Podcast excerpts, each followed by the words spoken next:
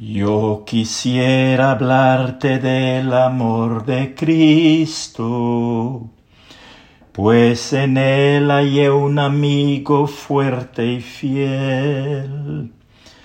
Con su gracia transformó mi vida entera. Lo que en esta vida soy lo debo a él. Nadie pudo amarme como Cristo. Es incomparable su amistad. Solo Él pudo redimirme del pecado por su amor y su bondad. Cada día viene a darme nuevo aliento. A mi corazón le infunde dulce paz. No comprenderé por qué vino a salvarme hasta que en el cielo pueda ver su faz. Nadie pudo amarme como Cristo. Es incomparable su amistad. Solo Él pudo redimirme del pecado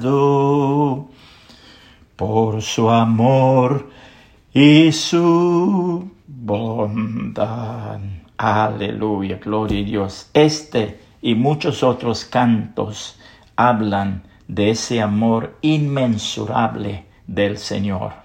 Romanos 5.8 dice, Mas Dios muestra su amor para con nosotros, en que siendo aún pecadores, Cristo murió por nosotros. La grandeza de ese amor fue que Él dio su vida por los pecadores. No fue por el bueno, sino por el pecador. Otra prueba de ese amor fue que Él siendo Dios, es decir, espíritu sin cuerpo físico o material, se manifestó en carne a semejanza de los hombres para ofrendar su vida por nosotros, derramando su sangre en la cruz del Calvario y pagando el precio completo por nuestros pecados.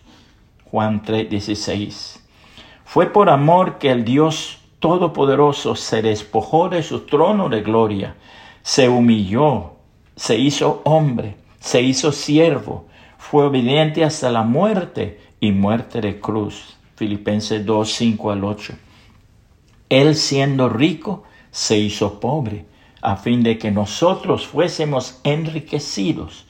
Y todo esto porque Él nos amó, según los Corintios 8, 9. Por amor, dice la Biblia, que el que no conoció pecado, por nosotros se hizo pecado, segunda los Corintios 5:21. Él cargó toda culpa, todo pecado, toda maldición, para que la bendición de Dios viniera a nosotros. ¿Quién puede amar como Cristo nos amó?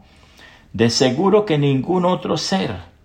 Por lo tanto, Hoy nos corresponde a nosotros amarlo a Él, adorarlo y glorificarlo.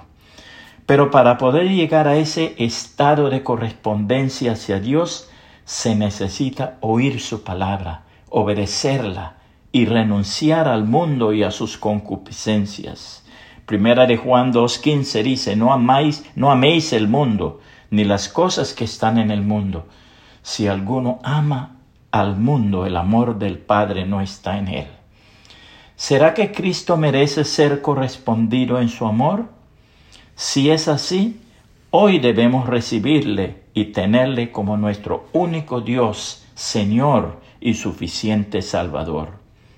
Que el Señor Jesucristo le bendiga y le guarde.